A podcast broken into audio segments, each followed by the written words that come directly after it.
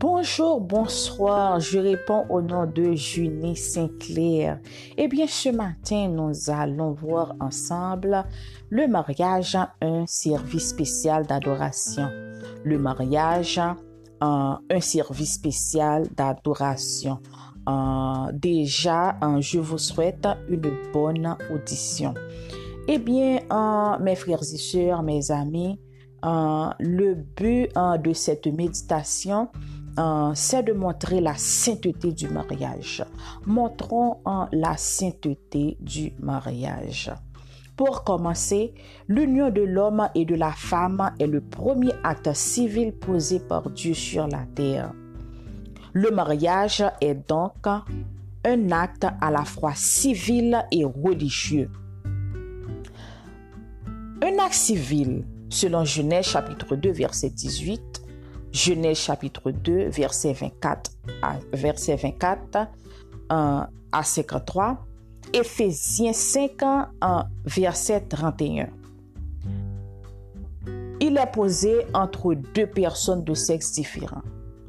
Le mariage invite à la communion de chair, de pensée, d'intérêt. Le mariage existe le respect, l'amour et l'entraide mutuelle. Il est reconnu par la société et par l'État. Il exige la fidélité et la confiance réciproque. Le mariage est un acte religieux aussi. Selon Genèse 2, versets 22 et 23. 1 Corinthiens 6, versets 18 et 20. Hébreu 13, le verset 4 on doit l'amener devant Dieu et ses représentants parce que Dieu est son auteur. Il a formé la femme pour l'homme. Oui, il a formé la femme pour l'homme. Il doit être un acte, saint. La fille non vierge ne doit pas être voilée à l'autel. C'est un acte de tromperie que Dieu punit.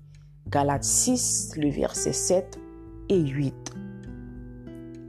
En tant qu'un acte d'adoration, il exige que les conjoints ainsi que les témoins des noces soient des chrétiens et des chrétiens de bon témoignage. En tant qu'acte d'adoration, on doit le présenter chaque jour au Seigneur. Autrement, le divorce est probable. Puisque c'est un acte d'adoration qui doit être offert à Dieu depuis les fiançailles jusqu'au mariage pour y réclamer ses bénédictions, une offrande généreuse sera présentée à ce service. Deutéronome 16, le verset 16. Chaque homme est un Adam qui doit chercher sa côte perdue dans une femme que Dieu seul connaît. Une fois qu'il l'a trouvée, Dieu condamne comme adultère le péché sexuel avec une autre femme et comme fornication le péché sexuel entre gens non mariés.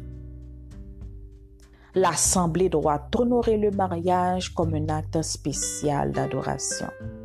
Pas de bruit, d'éclats de rire, de déplacements inutiles, de musique mondaine, de tenues désinvoltées tenue décolletée,